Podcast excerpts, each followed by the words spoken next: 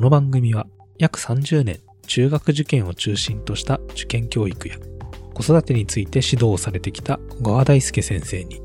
中学生と小学生の子供を持つ私株式会社ピトパ富山が最新の受験情報や小川流の子育て術について聞くお子様を持つ親御様のための音声情報番組になります。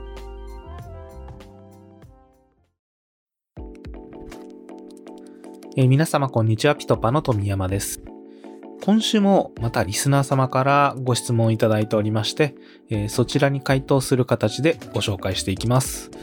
えーニックネーム、山ちゃんさん。小学校1年生の息子は本が好きなのですが、家中すぐ立ち止まって本を読み出してしまうので、どうしたものか困っています。例えば小学校の明日の準備をしながら、鉛筆を削りながら、洗濯物を出すときに、食卓や廊下の本棚の前ですぐ立ち止まり、お風呂入りなさい。ご飯用意できてるよ。えー一時が万事こんな感じで声掛けをしています。本が楽しいのは良いことだと思うので、その世界を中断するためにたびたび声をかけるのは私も引きが引けてしまうところもあり、心中複雑です。親としてはまずやるべきことをという思いが強く、息子も中断されて気分が悪いので、ぶつかることが多いです。何か良い解決策はないでしょうか？すでに細かい to-do リストを壁に貼る、時計を見るように促すということはしましたが、あまり効果はありませんでした。ということで、えー山ちゃんさんありがとうございます。小学校1年生の息子さん、本が好きっていうのは本当なんか読んでてすごい素晴らしいなと思いますし、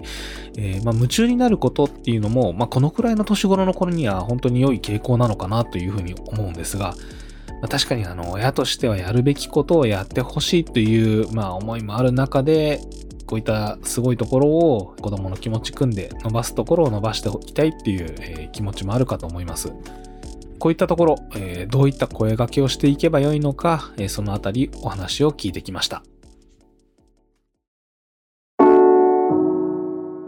二つ大事なポイントがあって、まずお子さんのことをより深く理解してあげるというアプローチが必要かなと思うのと、もう一つは、やるべきことってそんなに多いのかっていうところをもう一度見直すというところが必要になります。まず一つ目、お子さんをよく理解してあげるということですけどもね、えー本が大好きで、で、どっぷりとそこにはまるのが好きなわけですよね。はいえ何かやってる時も本を見かけたらも読みたくなってくる。非常に自分の中でこう世界を持っていて想像力に満ちていてで読み始めたらすぐ本の中の世界に浸れる子なんだと思います。でこういったお子さんの場合はこう映像が動き出す物語が動き出したところに自分自身も入っていきますから簡単には出てきませんよね。うん夢の中を漂ってるような感じになるはずです。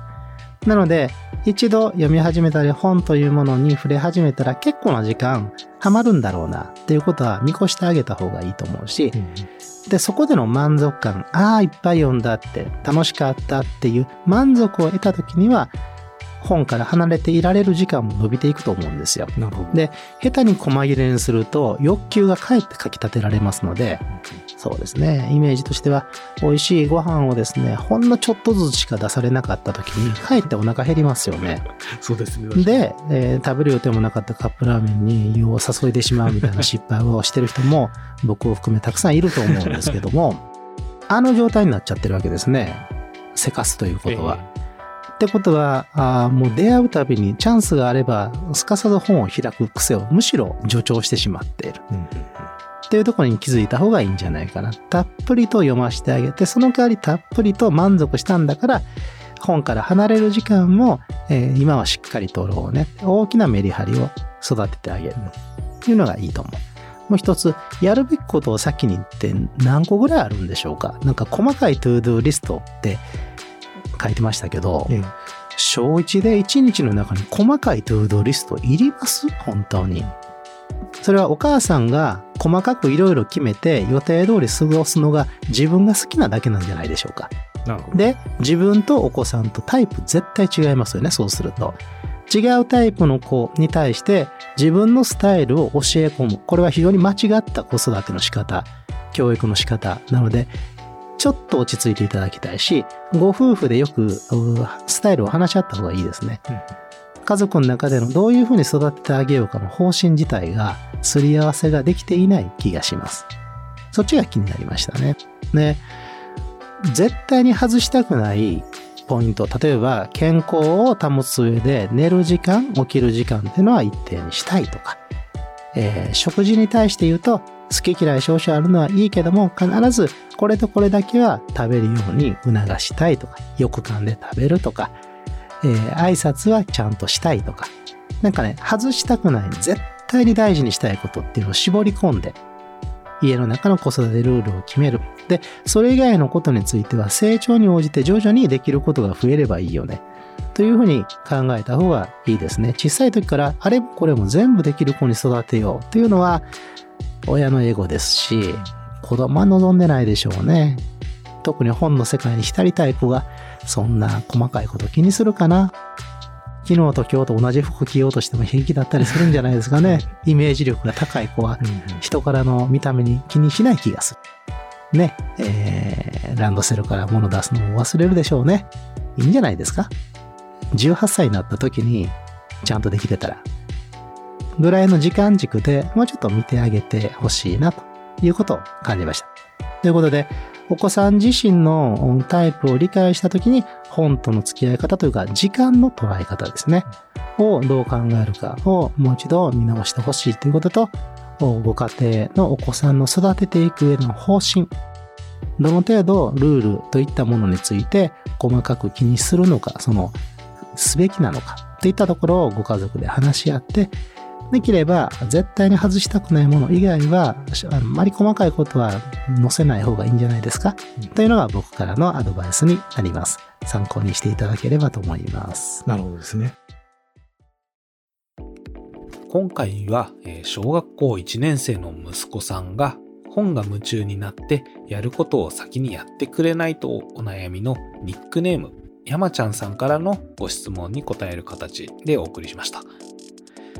まあ、山ちゃんさんに限らず、まあ、お子さんをお持ちの親でしたらよくある悩みかなと思うんですけれども、まあ、そういった中で小川先生からは2点、えー、1つはですね、まあ、より深く子供のことを理解してあげるということで、まあ、今回の山ちゃんさんのお家の場合、えーまあ、お子さんがその夢中になっているものがあるので、まずはその満足するまで夢中になっていることをさせてあげるのが良いのではないかと。まあ、現状ですと親からの声かけで、えー、なかなか消化不良になってるんじゃないかなっていう可能性があるということで、えー、時間に関して、えー、少し大きなスケジュールを見てですね、まだこの辺り小学校1年生ですので、まあ、本を読んで夢中になる時間っていうのと、やらなければいけないことの時間っていうのをもう少し長めに見てあげてえ、メリハリをつけてあげると良いのではないかなという話でした。二つ目は、親としてその子供にどうしてもやってもらいたいこと、身につけてもらいたいこと、えー、譲れないことということを、まあ、なるべく絞り込んでまあ、あまり親の時間管理方法のこうスタイルっていうものを子供に押し付けない、どちらかというと子供の時間で動くぐらいの、えー、スタイルで動くっていうのが重要ではないかというお話でした。まあ、親が思い描く通りのスケジュールで動くことっていうのはなかなか難しいかなというふうに思います。まあ、このあたりですね、えー、我が家も上の子が今中学校2年生、もうすぐ中学3年生になるんですけれども、まあ、お風呂入りなさいとか、えー、ご飯できてるよとか、いやー、なかなかこの辺、まだ中学生になってもできないこと多いですね。えー、お風呂なんかこう、本当声かけてから1、2時間ぐらいずれたりしますしね。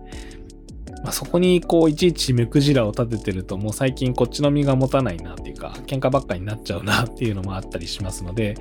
えー、まあ、確かにこう守ってもらいたいことっていうのを小学校1年生でしたらどうなんですかね？1日で3つぐらいとかなんですかね、えー、まあ思い切ってそのあたり絞り込んでみるのもいいような気もします。まあ、これ、その絞り込むっていうこと、子供のためっていうのもあるんですけれども、まあ、ある程度そういうふうに決め込んじゃうと、この親側、えー、僕たち親側のストレスっていうのもだいぶ減らすことができるかなと思いますので、このあたり、えー、ぜひ検討してみてください。まあ、また最後にあの、小川先生がおっしゃってたところなんですけれども、まあ、このあたり、えー、判断基準、えー、どうやって絞り込むかっていうところを、まあ、自分一人でこう決めているとなかなか、えー、決めきれないところもあるかなと。まあ、例えばその、これって厳しすぎんのかなとか、えこれ甘やかしすぎじゃないかなと。まあ、大部分、え厳しすぎるかなっていうふうに旗から見ると思うようなことが多くなっちゃうのかなとは思うんですけれども、まあ、そのあたり、えー、夫婦間で話し合ったりですね、まあ、あるいは、えー、自分の親ですね。自分の親に聞いてみて、まあ、自分が子供の時どうだったのかなというのを聞いてみるのもスッキリするかなとは思います。まあ、親に聞くとですね、自分が子供の頃、自分が思い描いてたような、えー、時間がしっかり管理できるような子供じゃなかったっていうことが、まあ、大半だなとは思いますが、そのあたり、まあ、自分もできてなかったんだなっていうふうに思えると気持ちもそこそこスッキリするかなというふうに思います。さて、えー、この子育て受験ラジオですけれども、えー、今回のようにリスナー様からのご意見ご要望、また、えー、小川先生の子育てや受験についてのご質問などお待ちしております。番組詳細欄にあるリンクよりお気軽にご投稿ください。えー、子育て受験ラジオは毎週水曜日の更新です。今回も最後まで聴いていただきありがとうございました。